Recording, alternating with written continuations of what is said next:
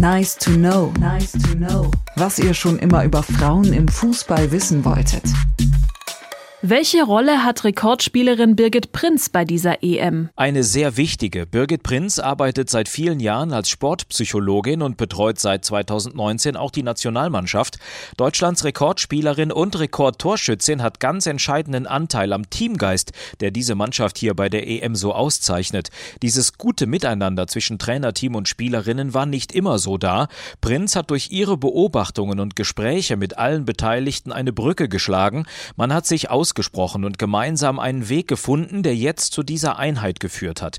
Bundestrainerin Martina Voss-Tecklenburg zum Beispiel hat den Spielerinnen mehr Mitspracherecht gegeben.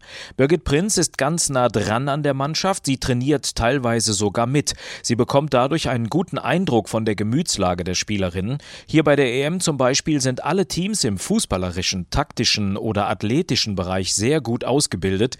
Daneben wird aber auch die mentale Stärke ein immer wichtigerer Faktor.